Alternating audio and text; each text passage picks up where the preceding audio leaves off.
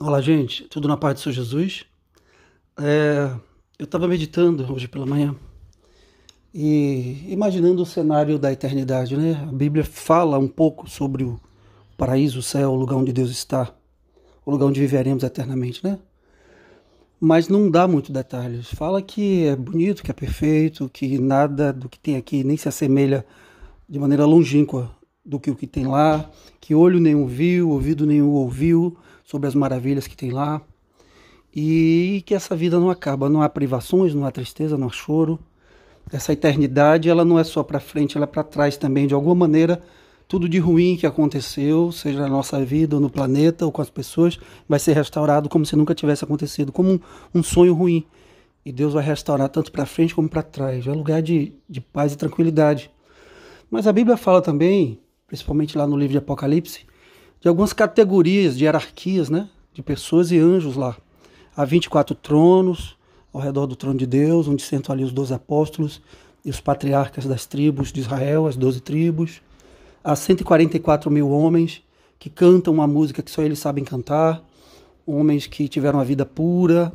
Há hierarquia também entre os anjos, querubins, serafins, etc. Então o céu tem a Bíblia fala de galardão também, que cada um vai ter um galardão diferente, que é uma espécie de uma recompensa é, em razão do, da obra de Deus que foi feita aqui na terra.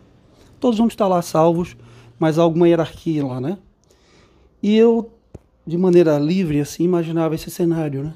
Jesus que pregou tanto contra os falsos profetas, falsos mestres, contra os hipócritas, contra aqueles que fazem mercância, comércio da fé eu tentava imaginar aqui e quero mostrar para vocês o que veio na minha mente. Tá? É só um exercício de imaginação de acordo com o que a gente lê. Vamos imaginar que a gente está lá e, e, vendo um grande telão, né?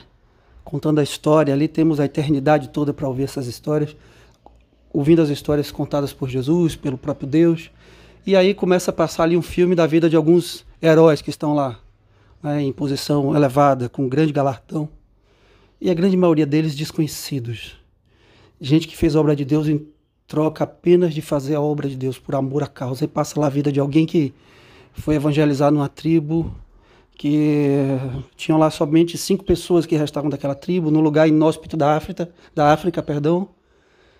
E ele foi assim mesmo e morreu lá dentro, devorado por feras. E ninguém ficou sabendo daquela história, só no céu que nós vamos saber. Né? Pessoas que com doenças graves, ainda assim, é, faziam obra de Deus dia e noite e às vezes morreram ali enfermas, sem assistência alguma, e que ganharam vidas importantes para Deus, estratégicas no reino de Deus, e que nós só vamos conhecer essa história lá também, né? Anônimos, pessoas desconhecidas com atos heróicos de sacrifício, pessoas que voluntariamente se internaram muitas vezes numa prisão, onde haviam ali criminosos irrecuperáveis, tão somente para evangelizar os criminosos e muitas vezes tiveram um fim trágico depois de um tempo.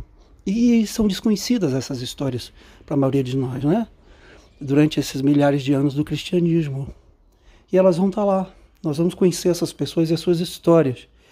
Eu imagino que muita gente vai dizer assim: olha, a gente está vendo muita história de pessoas anônimas, desconhecidas, e que aqui são heróis, estão em posição elevada, mas um ou outro só é conhecido ali. Dessas centenas de pessoas, eu só reconheço alguns como aqueles que eu conhecia lá na Terra, como famosos. A grande maioria dos famosos, eu não estou vendo aqui nessa, nessa galeria de pessoas que têm as suas histórias contadas.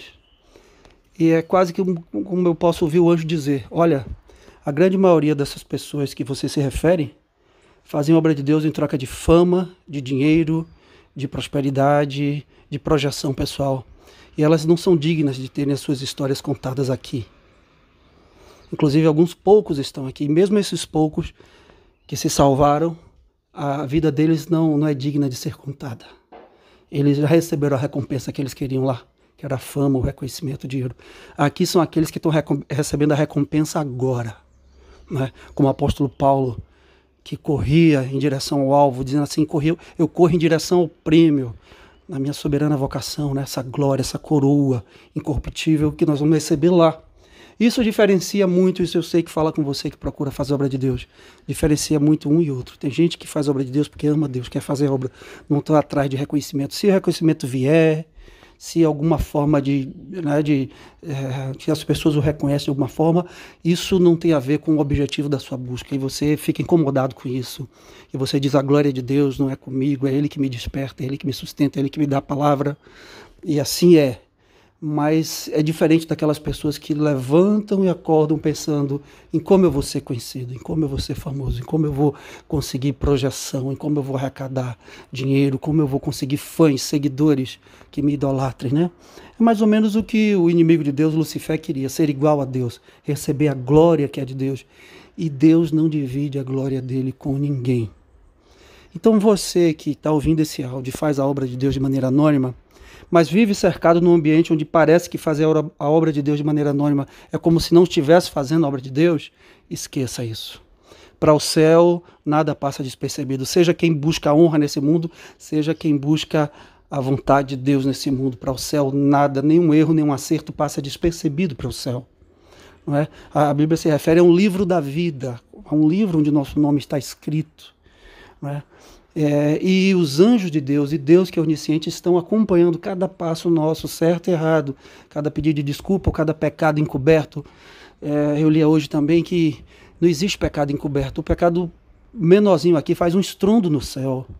É aquilo que parece imperceptível aqui no céu provoca um terremoto. Então não é imperceptível. E nós precisamos entender isso, que essa vida passa, toda a sua glória passa. Onde estão os poderosos que eram poderosos há 50 anos atrás? Há 100 anos atrás? Onde estão? Os poderosos de hoje, onde estarão daqui a 50 anos? Daqui a 100 anos? Não estarão. Nada do que se constrói aqui dura para sempre, eu já me referi a isso. E ainda que alguma coisa permaneça por um tempo, e valendo o tempo da sua existência, você não dura para sempre aqui.